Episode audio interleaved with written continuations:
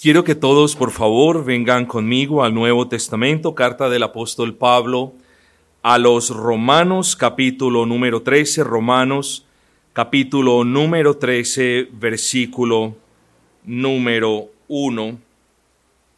Dice la palabra de nuestro buen y gran Señor, sométase toda persona a las autoridades superiores, porque no hay autoridad sino de parte de Dios y las que hay por Dios han sido establecidas.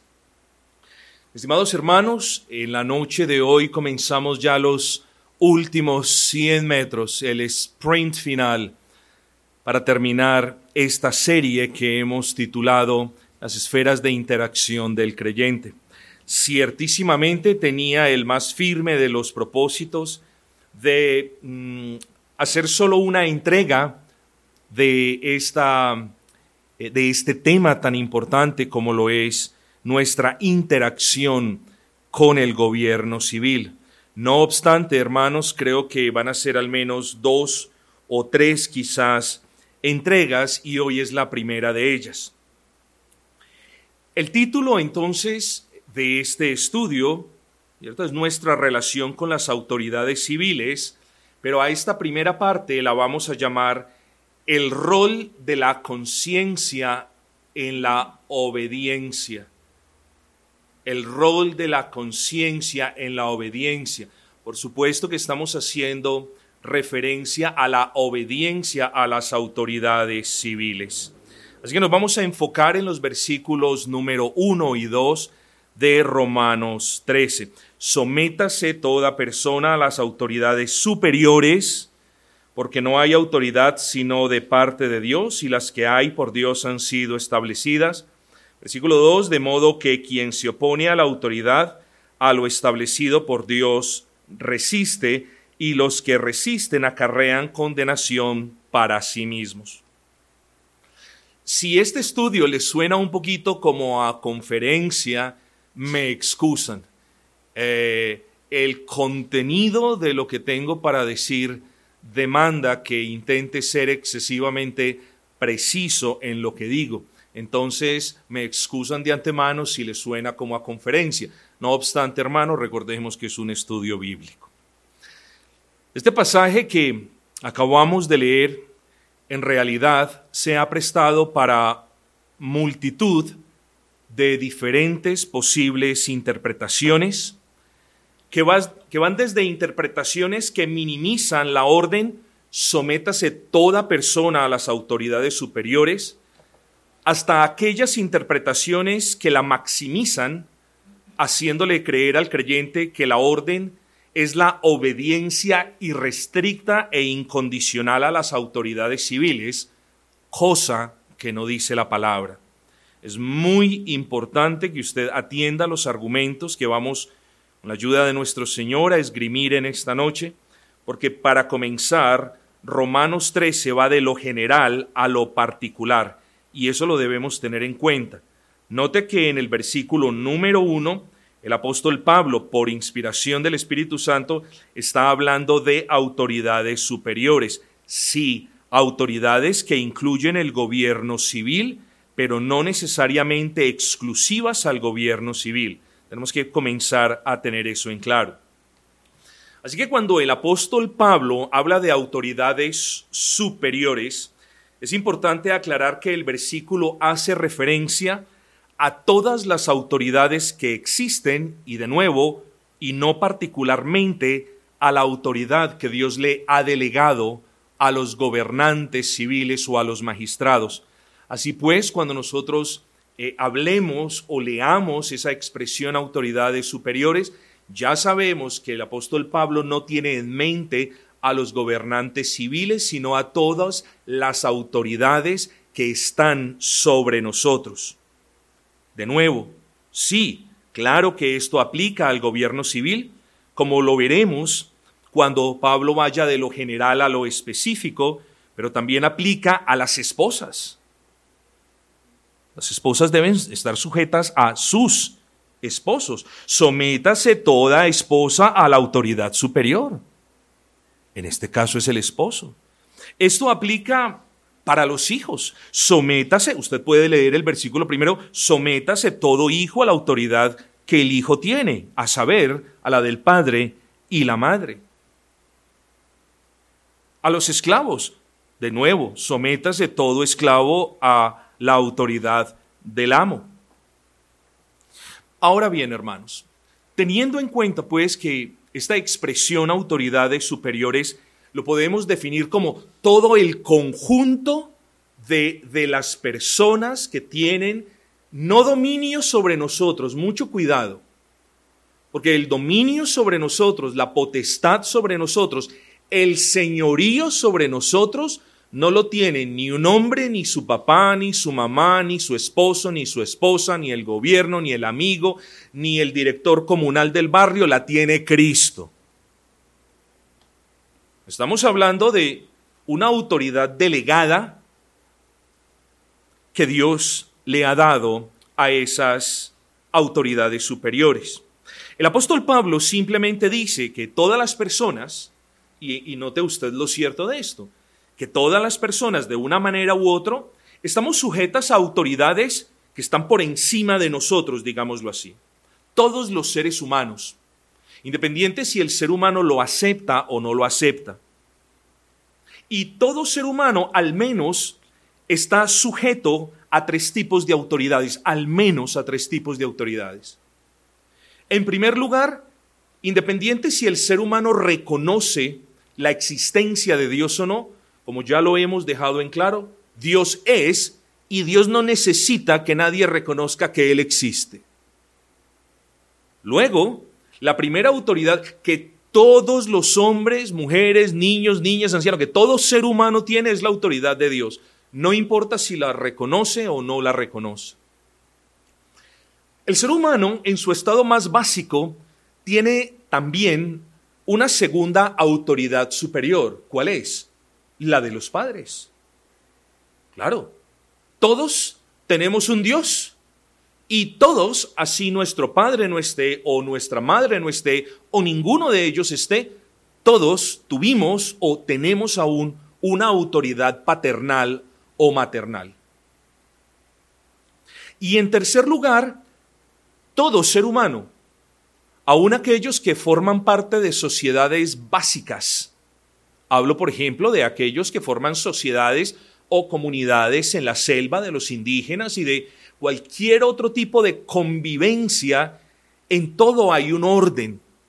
Puede que no hayan magistrados y puede que no exista la estructura de, la rama ejecutiva, legislativa o judicial, pero ciertamente hay un orden. Por ende, podemos decir que en el estado más básico de convivencia del ser humano, el ser humano tiene tres autoridades superiores, Dios, sus padres y quien le pone orden a la sociedad en la que él está. E, esto es de manera básica. Si la persona, por ejemplo, es una dama, es una mujer eh, que está casada y que trabaja, entonces a esas tres autoridades superiores súmele la autoridad del marido, que es la cuarta, y también supongamos la autoridad laboral, que es su jefe. Así que son cinco.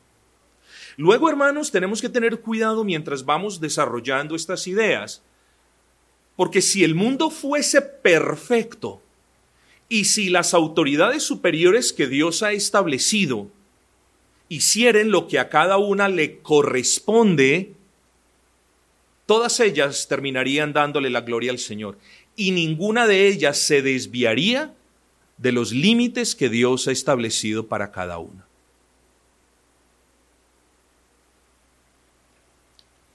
Pero después de lo anterior, es decir, sométase toda persona, toda persona. Esto es un absoluto, toda persona. No sométanse los que quieren o no sométanse los que, los que les parece que deben hacerlo. Toda persona a las autoridades superiores, tal y como lo hemos definido. Pero después de lo anterior, el, apóstol Pablo, de nuevo por inspiración del Espíritu Santo, procede a darnos la razón por la que debemos sujetarnos a esas autoridades. Bien hubiese quedado claro que nos tenemos que sujetar a las autoridades, Pero miren la sabiduría de nuestro buen Señor al dejarnos esto en la Escritura. ¿Y cuál es la razón? Es decir, para alguien que se pregunte por qué yo debo sujetarme, eh, ¿cierto? Por ejemplo, al gobernante civil o porque yo debo sujetarme a, a mi esposo, si la mujer pregunta eso, o a mi jefe. Pablo procede, hermanos, a darnos la razón y dice, porque en la segunda parte del primer versículo, porque no hay autoridad sino de parte de Dios. No existe autoridad sino de parte de Dios. Aquí tenemos también que ser cuidadosos, hermanos, porque tenemos que diferenciar aquí lo que nos parece justo de lo que nos parece injusto. No necesariamente lo que nos parece injusto se puede utilizar para desobedecer a algo o a alguien. Les voy a explicar por qué. Porque esta cláusula es un absoluto, note usted, porque no hay, es decir, no hay posibilidad de que exista una autoridad, incluso si es un usurpador, digámoslo así, o si es un tirano, no hay autoridad sino de parte de Dios. En el momento en el que nosotros digamos, por ejemplo, como suele suceder o solía suceder, eh, en Venezuela de que yo no me sujeto a ese presidente porque ese presidente hizo trampa y todo lo demás. Note usted que en el momento que nosotros digamos, ah, porque hizo trampa ya no me sujeto, ahí nosotros estamos desobedeciendo esto. ¿Por qué? Porque la palabra es clara. Incluso Dios permite la subida al poder de personas autoritarias, de personas déspotas, de personas como usted lo quiera denominar, incluso para juicio de ese pueblo. Esa es una realidad, hermanos. Así que nosotros debemos aquí tener cuidado porque toda autoridad ha sido puesta por Dios. Otro asunto, hermanos, también tengamos cuidado en no hallarnos frente a problemas eh, al respecto de la soberanía de Dios o más particularmente del decreto de Dios. ¿Por qué? Porque si decimos, no, a ese déspota, a ese que se robó las elecciones, ese no es mi presidente, entonces por ende yo no me voy a sujetar a lo que a los decretos que él emita o que él sancione o todo lo demás. ¿Cómo podemos explicar esto? No hay autoridad sino de parte de Dios, es decir, entonces esa autoridad no la puso Dios. De nuevo, mis amados, tenemos que tener cuidado, porque una cosa es que algo nos guste o que algo nos parezca, como lo vamos a discutir más adelante, y otra es la realidad que nos dice este versículo. Toda autoridad, gústenos o no nos guste, es permitida por Dios. En el momento en el que yo piense de manera diferente, admito de manera implícita la posibilidad de que Dios no la haya nombrado y tengo que desmentir este versículo, lo cual me pone en estrecho. Esa es la razón. Todas las autoridades, mis amados, esas autoridades superiores, superiores a nosotros, todas esas autoridades están establecidas en todas las esferas en las que interactuamos, sean estas las autoridades civiles, militares, eclesiales, familiares o gubernamentales, todas sin excepción, han sido establecidas por Dios con propósitos muy claros y definidos. Es decir, la autoridad militar, para que usted lo entienda, no debe entrometerse en los asuntos de la iglesia, es muy importante. Ni la autoridad militar, ni la autoridad civil, ni el varón de la casa, ni el jefe, ni ningún otro. Cada esfera en la que hay una autoridad superior puesta por Dios tiene un rango de, de, eh, efecto o de afectación y mientras no sobrepase ese rango, que es un poquito difícil de determinar, y nosotros lo determinamos es por lo que dice la palabra, mientras que no lo sobrepase, mientras que no abuse de esas facultades que Dios le ha dado, nosotros debemos sujetarnos a esa autoridad. La autoridad eclesial no debe entrometerse en los asuntos civiles, y solo por dar otro ejemplo, la autoridad civil no tiene por qué entrometerse en los asuntos del hogar. ¿Cierto? Como discutía yo con un hermano hace poco, ¿por qué la autoridad civil quiere decirnos cómo debemos comer? Eso es de responsabilidad de cada uno de nosotros. Eso es de hecho decisión de cada padre y de cada madre que compra para comer o que le da de comer a sus hijos. Si usted le da Coca-Cola al desayuno, eso es su asunto. Bien o mal es su asunto. Usted es el responsable de lo bueno o lo malo que haga. Pero las autoridades locales en el seno del hogar no deben permitir ser influenciadas por otra autoridad, particularmente por aquellos que en realidad no conocen a Dios. Más aún, por aquellas autoridades que están en contra de nuestro buen Dios y de su iglesia. Si cada una de las autoridades, como lo dijimos ahora, si cada una de las autoridades establecidas por Dios en cada ámbito respetase la labor que Dios les ha encomendado y respetase también los límites de su autoridad, porque todas las autoridades superiores tienen límites, tienen límites que la palabra del Señor nos ayuda a establecer. Ellos pueden decir, es que tengo la potestad de hacer una cosa y la otra, pero nosotros, hermanos, como lo vamos a ver, espero en esta y en la próxima consideración de estos asuntos, nosotros, nosotros en realidad solamente tenemos un canon de lo que es bueno, de lo que es malo, de lo que es permitido, de lo que no, de lo que podemos o no podemos hacer, y es la escritura. Por tanto, mis amados, ustedes van a escuchar esta expresión repetida en varias ocasiones. Cuando una norma, cuando una ley, cuando algo que haga una autoridad vaya en colisión con la palabra del Señor, nosotros ahí no podemos pensar que, ay, ¿y ahora qué hago? Tenemos solamente un camino por seguir y es el camino de la palabra de Dios. Note, hermanos, que yo no les estoy dando una arenga para que sientan ahí que los vellos se les ponen aquí de punta y la piel de gallina y ese es el pastor y esto vamos a hacer porque somos valientes cristianos. No, esto es una cuestión de una correcta interpretación a la luz de la palabra de lo que significa una autoridad. Ahora, el versículo a continuación es muy diciente. De modo que quien se opone a la autoridad a lo establecido por Dios resiste. De nuevo, ahí podemos ver una, una correlación entre la autoridad y lo que Dios establece. Es decir, Dios establece la autoridad. Y noten ustedes, estimados hermanos, que esta palabra no la debemos entender con miedo, pero sí a, este versículo yo les recomiendo que nos acerquemos con temor. De nuevo, no temor carnal de miedo, sino temor porque Dios nos está hablando, hermanos.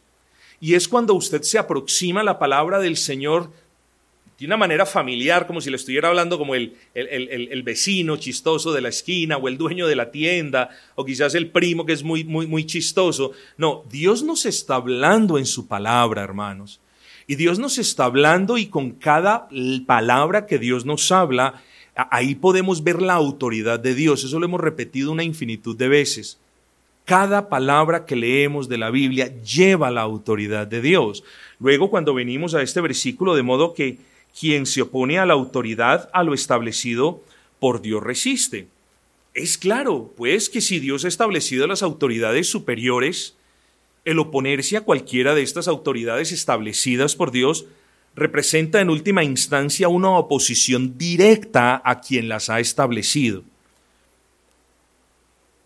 Eh, entienda lo que dije. Si nosotros creemos lo que dice la palabra de Dios en el versículo número uno, que las autoridades superiores han sido establecidas por Él, y en el versículo dos, que quien se opone a esas autoridades se resiste a lo establecido por Dios, si nosotros en realidad creemos estos dos versículos, pues es evidente de que el que nos resistamos a una de las autoridades establecidas por Dios es un pecado en contra de Dios. Salvo si lo que nos dicen esas autoridades va a provocar que nosotros transgredamos la escritura, violemos la ley y nos ponga en realidad en oposición a Dios. en otras palabras. Tenemos una obligación, no es un cheque en blanco, usted lo tiene que notar. Esto de sométase toda persona, no lo podemos, de hecho no es obedezca toda persona de manera ciega a toda la autoridad. Esto no es lo que me dice el versículo. Y este versículo tampoco me dice, sométase ciegamente todas las personas a las autoridades que Dios ha puesto por encima de ellos. Eso tampoco me dice el versículo. Este versículo nos dice que Dios ha establecido unas autoridades, que esas autoridades están para, para servirle a Dios, para ayudarnos también a nosotros, para salvaguardar nuestra integridad, para muchas otras cuestiones, y por ende, por eso bueno que hacen en un mundo ideal, ya después consideramos otros asuntos, debemos nosotros respetarlas y obedecerlas. Pero el punto, sin importar, es que aquí tenemos algo. Quien se opone a la autoridad, a lo establecido por Dios resiste. Vamos a colocarle un asterisco allí, porque vamos a hacer unas aclaraciones más adelante. Esta no es quien resiste a la autoridad, así la autoridad lo haga pecar en contra de Dios, entonces contra Dios se opone, ¿no? Si una autoridad quiere que nosotros pequemos en contra del Señor o nos tienta para que pequemos en contra del Señor, el resistirnos a esa autoridad obviamente no nos va a poner en oposición al Señor. De hecho, porque el Señor está con nosotros y podemos discernir los asuntos, nos oponemos a esas autoridades que nos dicen eh, lo contrario a lo que Dios ha establecido. Por ejemplo, los padres en ocasiones demandamos de los hijos una autoridad absoluta incluso los padres cristianos. Y eso no se puede dar. Y no se puede dar porque primero ninguna de las autoridades, ojo con esto, ninguna de las autoridades superiores establecidas por Dios tiene la autoridad absoluta sobre nosotros. De nuevo, solo Dios tiene una autoridad absoluta en el absoluto, valga la redundancia, sentido de la palabra. Luego un padre, luego un padre no le puede decir al hijo, es decir, si el hijo se opone a la autoridad del padre, en última instancia se está resistiendo a Dios. Si el soldado, noten esto, tengan paciencia, si el soldado se resiste a la autoridad del capitán, se está resistiendo de alguna manera a Dios. Si el creyente se opone a la autoridad del pastor y de los ancianos, de alguna manera se está oponiendo o resistiendo a Dios. Luego, hermanos, si nosotros simplemente porque nos parece nos resistimos a la autoridad gubernamental, también nos estaremos resistiendo al Dios que ha establecido esa autoridad. Y volvemos a poner otro, otro asterisco porque hay aclaraciones y salvedades muy, pero muy importantes que hacer. Solo les pido que tengan paciencia. Aquí estamos considerando lo que dice el apóstol de manera general. Noten que aquí no hay excepciones, pero si conocemos la escritura, tenemos que apelar a esas excepciones que nos salvaguardan de caer en un servilismo para con las autoridades. Ese no es el punto. Así que hermanos, llegamos al punto donde es necesario hacernos una pregunta. Ok, sabemos a, manera general que Dios ha establecido unas autoridades con unos propósitos. Sabemos que esas autoridades en, esencia no se pueden entrometer en las demás esferas. También tenemos claro que el oponerse a esas autoridades es oponerse a, Dios mismo. Pero la pregunta es, vamos a comenzar entonces, ¿cuál debe ser el grado de sujeción a las autoridades? O sea, ¿hasta qué punto yo me puedo sujetar a una autoridad establecida por Dios? Tenga en cuenta que hemos dicho que esto no es una, una obediencia ciega. Esta pregunta, hermanos, que puede formularse en cada esfera, tiene una misma respuesta para todos los casos. El grado de sujeción a las autoridades, sean estas eclesiales, civiles, militares, etcétera, solo debe extenderse hasta los límites que establece la palabra de Dios. Vuelvo y digo esto.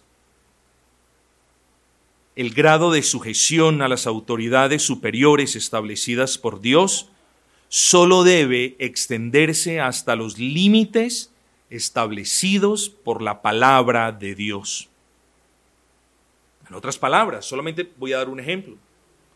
Los hijos solo deben obedecer a sus padres hasta el punto en el que sus padres le pidan que haga algo contrario a la palabra. Mijo, mijo, dígale a, dígale a doña Artemia que yo no estoy. Dígale que yo no estoy. Eh, qué viejita para cobrar. Dígale que yo no estoy. Que me fui. Dígale. Vaya, abra. El hijo se puede rehusar a cumplir esta orden del padre o de la madre. ¿Por qué? Porque le está diciendo, en otras palabras, hijo, yo soy su autoridad. Ojo con esto. Vaya y haga lo que le dice la autoridad que soy yo. Y no importa, y no importa si lo que yo le estoy diciendo lo pone en contravención de la ley de Dios. No importa, vaya. Hace poco tuve la desagradable oportunidad de, de, presenciar a alguien decirle a su hijo, no, no, no, no, no, dígale, dígale que no está, dígale que se fue. Y yo decía, pero, pero, ¿cómo, ¿cómo una persona cristiana le dice eso al hijo? Eso no se puede hacer. ¿Y qué hizo el hijo? Corrió y lo hizo. Pecó la madre e hizo pecar al Hijo. Luego, hermanos, volvemos el punto. Solo hasta los límites que establece la palabra de Dios, solo hasta esos límites podemos ir en obediencia a cada una de las autoridades superiores establecidas por Dios. Así que lo mismo sucede con la sujeción de los creyentes para con los pastores. Imagínese usted, un pastor diciéndole, yo conozco, bueno, y ustedes sí que más conocen, hermanos. Voy a poner yo a darles ejemplos si ustedes los vivieron. La misma historia, un pastor no puede transgredir los límites que la palabra le ha dado. Y si el pastor el día de mañana le dice algo contrario a la palabra de Dios, usted de nuevo está en su pleno derecho de desobedecer con una limpia conciencia porque si el pastor le pide algo que no le guste, eso es una cosa diferente. Hermano, venga más temprano. Ah, eso no le gusta a nadie que se lo digan, ¿usted sabía eso? Hermano, sea mejor mayordomo. Ah. Una cosa es entonces que a usted no le guste algo, pero que lo deba hacer. Y otra muy diferente es que el pastor le diga, hermano, haga eso. Pero, pero pastor, no puedo hacer eso. Entonces, mis amados hermanos, solo podemos obedecer a esas autoridades, y aquí vamos a entrar en el concepto de la conciencia. Solo podemos obedecerlos si nuestra obediencia a ellos, a esas autoridades, no nos va a hacer pecar contra Dios, contra su palabra y contra nuestras conciencias. Y este punto es el que voy a elaborar, porque es muy importante. Así que tengo que aclarar, y tengo que aclarar esto porque de no hacerlo, creo que esto se podría presentar para algunos malos entendidos. Quiero aclarar brevemente el tema de la desobediencia a una autoridad superior, si es que ésta pretende hacernos pecar en contra de nuestra conciencia. Primero, hermanos, debemos suponer que estamos hablando de creyentes. ¿Eh? de alguien cuya conciencia ha sido regenerada, de alguien que ha sido librado por Cristo de la esclavitud al pecado y de la condenación de la ley.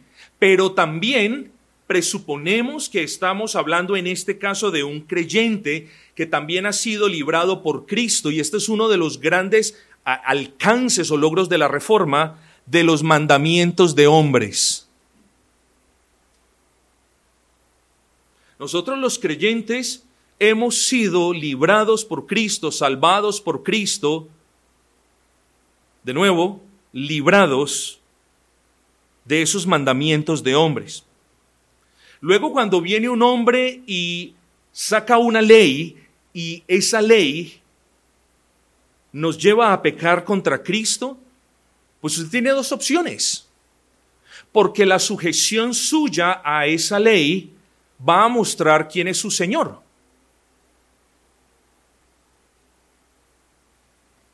Cerremos el paréntesis por ese lado. Así que estamos hablando, presuponiendo que estamos hablando de un verdadero creyente. Tenemos que hablar cuando usted tiene en mente eh, a un creyente que esgrime una objeción de conciencia para desobedecer alguna, alguna ley o alguna de las autoridades superiores por Dios establecidas, tenemos que hablar de un creyente como aquel cuya conciencia está atada, amarrada a la escritura. Y ahí ustedes pueden ver, estimados hermanos, que aquí, aquí tenemos que comenzar a, a poner más estrecho ese rango del yo creo, yo pienso o a mí me parece. No. Cuando hablamos de una potencial, y noten que ni esta, ni esta iglesia, ni este servidor está exhortando o está animando, ¿cierto?, a los demás hermanos aquí, a los que nos escuchan, a que desobedezcan el gobierno civil. No, eh, yo particularmente no creo eso y esta iglesia no tiene eso por su práctica. Lo que sí tenemos que decir, hermanos, es que cuando alguien, cuando un creyente esgrime una desobediencia por una cuestión de conciencia, esa cuestión de conciencia debe ser sustentable en la palabra de Dios. Ojo con esto. Sustentable. Porque si no es sustentable en la palabra de Dios, entonces no hay argumento para decir yo desobedezco por esta razón. ¿Cierto? Yo desobedezco porque es que no me parece. Pero eso que le parece a usted es sustentable en la Biblia. Recuerden lo que dijo Martín Lutero. Aquí hablamos de pecar contra la conciencia. Pecar contra la conciencia o obrar en contra de la conciencia es pecado. Recuerden lo que dijo Martín Lutero, a menos de que se me convenza con las escrituras y la mera razón, no acepto la autoridad de papas y concilios, pues se han contradicho entre sí. Mi conciencia es cautiva de la palabra de Dios. Noten que en este caso, el señor Lutero estaba diciendo, es que no los voy a obedecer, eh, porque es que no quiero, o porque es que el Papa es un glotón, o es que porque el Papa se gasta todo el dinero. Todo eso lo hacía el Papa en aquel entonces. Está arguyendo el señor Lutero de que su conciencia no le permitía esa sujeción porque la escritura no se lo permitía. Entonces, mis amados hermanos, de nuevo, por tercera vez, una cosa es no me someto porque es que no me parece, o porque es que yo creo, o porque no me gusta, o porque no estoy de acuerdo, y otra cosa es no me sujeto porque la palabra del Señor me da el aval para no hacerlo. El problema, aquí viene el problema, es que existen casos en los que al creyente le hace falta discernimiento al respecto de un asunto o simplemente se ha predispuesto para desobedecer. Suponga que el gobierno civil sube los impuestos, como está a punto de hacerlo, y luego viene un creyente y dice, me niego a pagarle al César lo que es del César porque me parece injusto el incremento. Luego, me niego a pagar los impuestos por cuestiones de conciencia. Este es un típico ejemplo de un verdadero creyente que piensa de esa manera y que aduce como respuesta a la posible desobediencia cuestiones de conciencia. Pero ese enfoque de este verdadero creyente es errado, mis hermanos. Es errado. Y la desobediencia entonces, si usted no tiene si usted aduce cuestiones de conciencia y esas cuestiones no son sustentables en la palabra del Señor, entonces su desobediencia va a ser pecaminosa. ¿Pero por qué es pecado? Porque así nos parezca a todos, y creo que ninguno aquí dice, estoy feliz, yo levanto la mano, estoy feliz de pagar los impuestos que pago. Pero el pagar los impuestos no lo habría puesto, no habría puesto a esa persona en violación a la palabra de Dios. Algo puede ser injusto en el sentido de que no sea correcto, pero incluso el pago de impuestos injustos no es pecado. Y aquí viene el punto, hermanos, donde decimos una cosa es estar en desacuerdo con medidas injustas a nuestros ojos, incluso con medidas con las que estamos en profundo desacuerdo, y otra es que estas medidas me lleven a violar la palabra de Dios. Luego, si una orden del gobierno civil me disgusta, pero no me lleva a violar la escritura, yo les doy este consejo, no insista en presionar a sus conciencias para que se sienta bien desobedeciendo. Yo les repito algo, mis amados hermanos, que vamos quizás a considerar en la segunda entrega. Considere la historia de la iglesia. Para quienes entre ustedes la hayan considerado o hayan leído un libro de, de la historia de la iglesia. La historia de la iglesia está llena de injusticias desde el momento de su creación. Y la historia de la iglesia no está llena, ni la historia de la iglesia se puede adornar con guirnaldas de falacias diciendo de que la iglesia siempre se ha opuesto a las injusticias de los gobiernos civiles. Por el contrario, la iglesia ha sufrido desde los tiempos del apóstol Pablo y la iglesia ha obedecido, si bien no en todas las injusticias, ha obedecido en su inmensa mayoría. De hecho, la próxima semana vamos a ver que las circunstancias particulares de la iglesia en este entonces en los tiempos en los que el apóstol Pablo escribe la carta a los romanos, eran circunstancias bien complicadas. Y, está dentro del interés de Pablo que los cristianos no se vuelvan personas revoltosas o revolucionarias o rebeldes, porque es que ya venían ciertos brotes de rebeldía y entonces eso perjudicaba a la iglesia, entre muchas cosas que podemos decir, hermanos. Cada vez que se hacía motines, el pueblo del Señor llevaba. Y a los cristianos se les tenía como revoltosos y como personas rebeldes que se oponían al gobierno civil. Y ojo que no estamos diciendo de que el gobierno civil en aquel entonces era justo. Pero vemos que la iglesia en la historia se ha sujetado a gobiernos civiles injustos. Salvo en contadas ocasiones, la iglesia siempre se ha sujetado y esto no tiene ni siquiera mayor discusión porque la historia avala lo que les estoy diciendo. No obstante, hermanos, también tenemos que, frenar el caballo para no irnos al otro extremo. Porque cuando uno habla de sujeción limitada o de sujeción regulada o de sujeción moderada, cualquiera de los términos que usted quiera escoger, no estamos diciendo que la iglesia es llamada a caer en un servilismo. Ojo con eso. Porque en el momento en el que nosotros caigamos en un servilismo, es decir, en el momento en el que nosotros nos tengamos que postrar delante de un gobierno, pues hermanos, hemos dejado de ser cristianos hace mucho tiempo.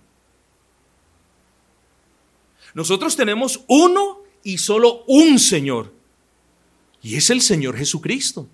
Y a lo largo de este estudio hemos hablado del señorío de Cristo las veces que usted quiera. El Señor Jesucristo es el Señor de todos y de todo. Las demás son autoridades delegadas. Y nada o ninguna de esas autoridades nos puede desviar de sujetarnos cada vez más al señorío de Cristo. Así que estamos hablando de una sujeción limitada, condicionada o moderada Estamos hablando de una sujeción que no es un cheque en blanco. Sí, sujétese y le tocó todo. No. Estamos hablando, hermanos, de que nosotros tenemos esos dones de la razón que nosotros, al que nosotros no podemos renunciar, ni que nadie le puede pedir que renuncie a ejercer la facultad de la mente. Esto, esto no se trata de eso. Esto se trata de dejar en claro que no podemos invocar una objeción de conciencia para justificar la desobediencia a una autoridad civil cuando dicha objeción no puede argumentar que una potencial obediencia a esa autoridad nos hará pecar en contra de Dios. Hermanos, todos lo que les voy a leer a continuación, todos lo conocemos, hermanos. Y, nunca un versículo de la palabra, nunca va a estar trillado. Pero todos sabemos, hermanos, el modelo a seguir. Hechos 4:18, yo se los leo. Y llamándolos, les intimaron que en ninguna manera hablasen y enseñasen en el nombre de Jesús. Estas eran autoridades religiosas que en aquel entonces también representaban una autoridad civil delegada por Roma. Versículo 19, más Pedro y Juan respondieron diciéndoles, juzgad si es justo delante de Dios obedecer a vosotros antes que a Dios.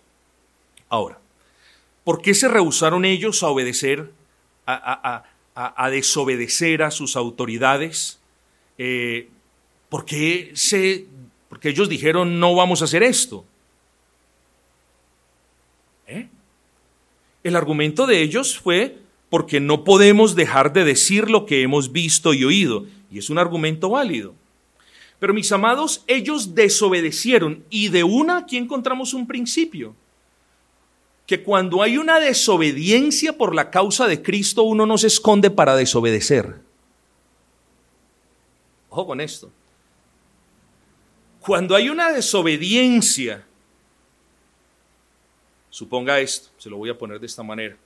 Gobierno civil, eh, las congregaciones no pueden abrir los domingos, tienen que congregarse los sábados. Entonces hay dos opciones. Que usted se vaya underground, es decir, que se esconda, o que usted continúe abriendo las puertas de este local para congregarse.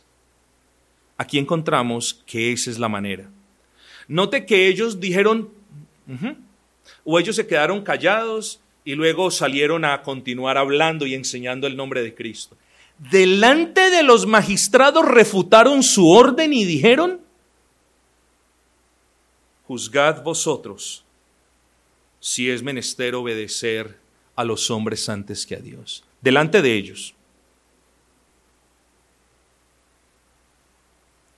Hermanos, ellos desobedecieron a la autoridad civil no porque no les parecía o no les gustaba o qué maluquera o qué cansancio o qué abuso de autoridad. No, ellos tenían un argumento bíblico. ¿Y cuál era? Que el Señor Jesucristo en Mateo capítulo 28, versículo 18 al 20, les había dicho que ellos debían salir y hacer discípulos proclamando el Evangelio y que debían enseñarle a esas personas todas las cosas que el Señor Jesucristo les había enseñado. En otras palabras, como siempre lo argumentamos, el Señor Jesucristo en esta gran comisión les estaba diciendo, vayan, prediquen el Evangelio. El Evangelio y prediquen la doctrina que yo les he enseñado. Luego, apoyados en esa base escritural, claro, ellos tenían una limpia conciencia para desobedecer y decir, no, yo, ¿a, quién, cierto? ¿A, quién, ¿A quién escojo obedecerle? ¿Ustedes qué creen? ¿A ustedes que me dicen esto o a Cristo que me ordenó lo contrario? Luego, mis amados hermanos, tengan cuidado con las objeciones de conciencia. De nuevo, porque si no son sustentables en la escritura, no hay nada. Entonces, hermanos, me aproximo al final repitiendo que a las autoridades establecidas por Dios solo podemos obedecerlas si esa obediencia no nos va a hacer pecar contra Dios, contra su palabra y contra nuestras conciencias. Pero de nuevo quiero insistir en lo delicado de citar asuntos de conciencia como argumentos para la desobediencia. No que esto no se pueda hacer, claro que se puede hacer, pero de nuevo, solo debemos ser muy cuidadosos, no citando una cuestión de conciencia para no cumplir con un deber o con una obligación simplemente porque no nos parece o no nos gusta. O con esto. Si a usted no le parece algo, recuerde esto. Está en la obligación de hallar un argumento en la Biblia en la que a Dios tampoco le parezca. Usted solamente puede decir, a mí no me parece eso, por lo tanto no lo voy a obedecer. Si usted viene aquí y no encuentra un versículo por allá refundido que no me habla de nada de eso, sino que usted encuentra aquí el soporte y usted dice, ah, es que a Dios no le parece. Luego, a mí tampoco me parece. Hermanos, pero tengamos cuidado, mis amados hermanos. Tengamos cuidado en torcer la escritura para justificar nuestra desobediencia. Tengamos cuidado en torcer la escritura para justificar nuestra desobediencia simplemente porque algo que no es pecado no nos parece o no nos gusta. Tengamos mucho cuidado, mis hermanos. De hecho, le recuerdo que la conciencia no es infalible. La conciencia de un cristiano sujeto que lee la palabra, que escudriña la palabra, que anda en santificación, en obediencia a la palabra, que anda sin prejuicios, sospechas, es una conciencia que es confiable hasta cierta medida. Confiable es una cosa e infalible es otra. Infalible es la palabra de Dios. La conciencia suya no es infalible.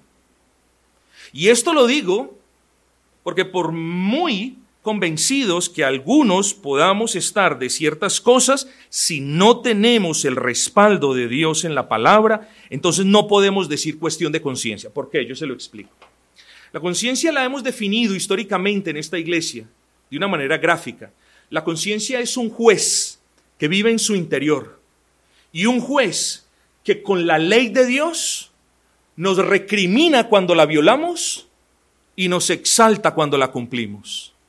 Tenemos una mala conciencia cuando a la luz de la ley de Dios violamos la ley de Dios y ahí tenemos nuestras conciencias, pecó, pecó, pecó. O tenemos una buena conciencia cuando a la luz de la ley de Dios la cumplimos por la gracia del Señor y ahí tenemos la buena conciencia, gloria al Señor que lo hizo.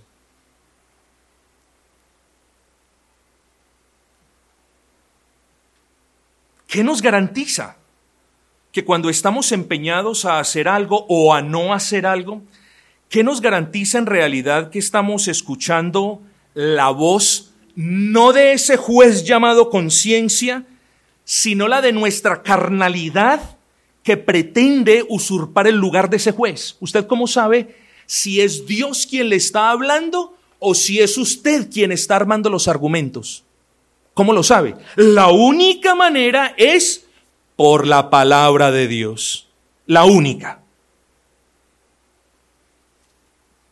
Hermanos, y si ese peligro lo corremos los creyentes, que andamos bien en el Señor por la gracia de Dios, ¿qué podemos esperar cuando no estamos andando bien en el Señor?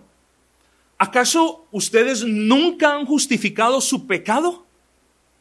Una de las características de las personas que cometen el pecado y quieren persistir en el pecado es justificar, en el, justificar su pecado. Así que debemos emplear más tiempo leyendo la palabra, escudriñando la palabra, rogando al Señor por su gracia y menos tiempo buscando excusas para no obedecer.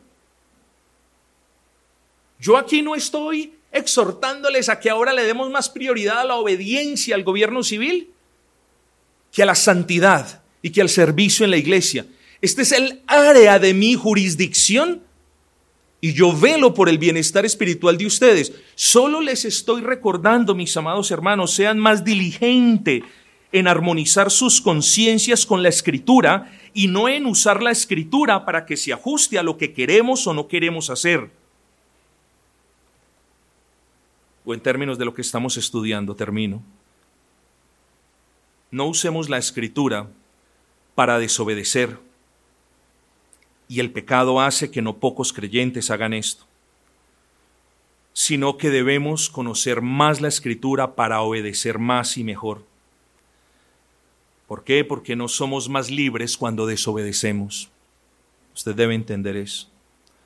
No somos más libres, usted no es más libre cuando desobedece. Usted es más libre cuando conoce la verdad, es libertado por esa verdad y obedecemos dentro del marco y de los límites de la escritura a las autoridades que Dios ha establecido. Luego,